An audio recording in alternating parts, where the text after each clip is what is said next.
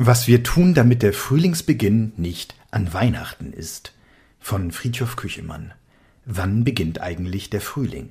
Das kommt darauf an, wen wir fragen. Die einen sortieren nach Monaten. März, April, Mai, das sind die Frühlingsmonate.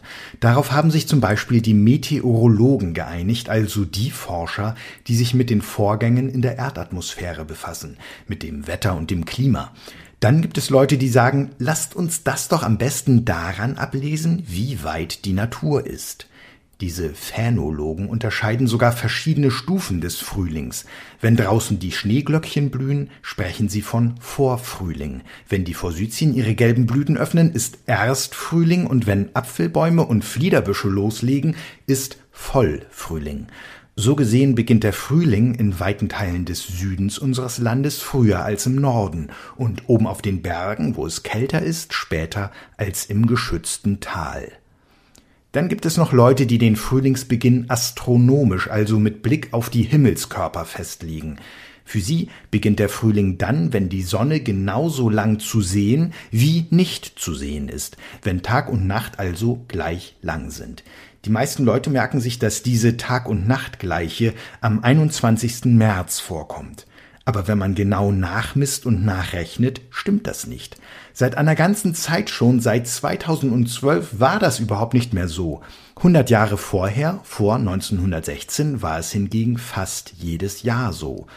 Und seitdem ist es immer seltener geworden. Um das zu erklären, muss man ein bisschen ausholen und um das zu verstehen, ein bisschen mitdenken. Wie viele Tage hat ein Jahr? 365. Klarer Fall. Moment mal, sagen die besonders Schlauen. Alle vier Jahre stimmt das nicht. Da steht dann nämlich auf einmal ein 29. Februar im Kalender, in einem Monat, der sonst nur 28 Tage hat.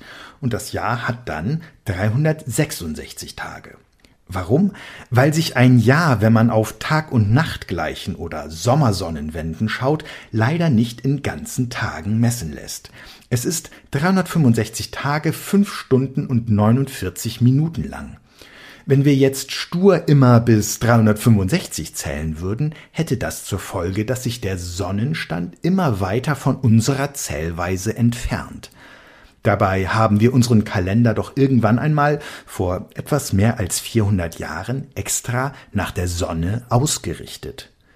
Kein Problem, haben die Kalenderexperten gesagt. Damit sich das nicht aufstaut, fügen wir einfach alle vier Jahre diese Schaltjahre mit einem Extratag in den Kalender ein, mit dem 29. Februar. So wie im vergangenen Jahr, so wie in jedem Jahr Regel 1, das durch vier teilbar ist, ohne dass dabei ein Rest übrig bleibt.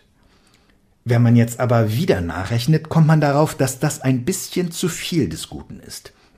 Es ist ja nicht jedes Jahr genau sechs Stunden länger, als wir zählen, so dass man nach vier Jahren vier mal sechs, also die 24 Stunden eines ganzen Tages beisammen hätte, sondern nur fünf Stunden und 49 Minuten. Vier mal elf Minuten fehlen.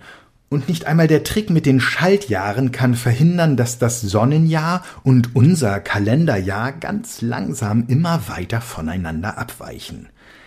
Wenn das so weiterginge, hätten wir die Tag- und Nachtgleiche nicht wie in diesem Jahr am 20. März, sondern irgendwann in ein paar hundert Jahren schon zu Weihnachten.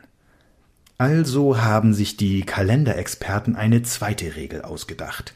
Bei allen Schaltjahren, die durch 100 teilbar sind, gilt Regel 1 doch nicht. Im Jahr 2000 hätte es nach Regel 2 also keinen 29. Februar gegeben. Hat es aber, weil auch diese Regel 2 die Abweichung von Sonnen- und Kalenderjahr noch nicht ausreichend ausgeglichen hätte. Deshalb gibt es eine Regel 3.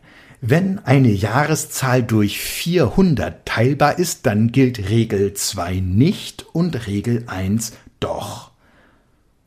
Was tun wir Menschen also, damit der Frühlingsbeginn nicht irgendwann einmal an Weihnachten ist? Wir messen und rechnen, bis uns der Kopf raucht und denken uns Regeln aus, mit denen wir noch mehr rechnen müssen. Das ist anstrengend, aber es hat sich bewährt. Und für alle, die sich doch einfach merken wollen, dass der astronomische Frühlingsbeginn am 21. März ist, haben wir einen Trost. In weniger als 80 Jahren, im Jahr 2100, ruckelt sich das alles wieder zurecht. Da setzt dann Regel 2, Regel 1 außer Kraft, ohne dass Regel 3 dazwischenfunkt. Wir haben ausnahmsweise nach vier Jahren kein Schaltjahr, dafür aber den Frühlingsanfang wieder da, wo er im Lehrbuch steht.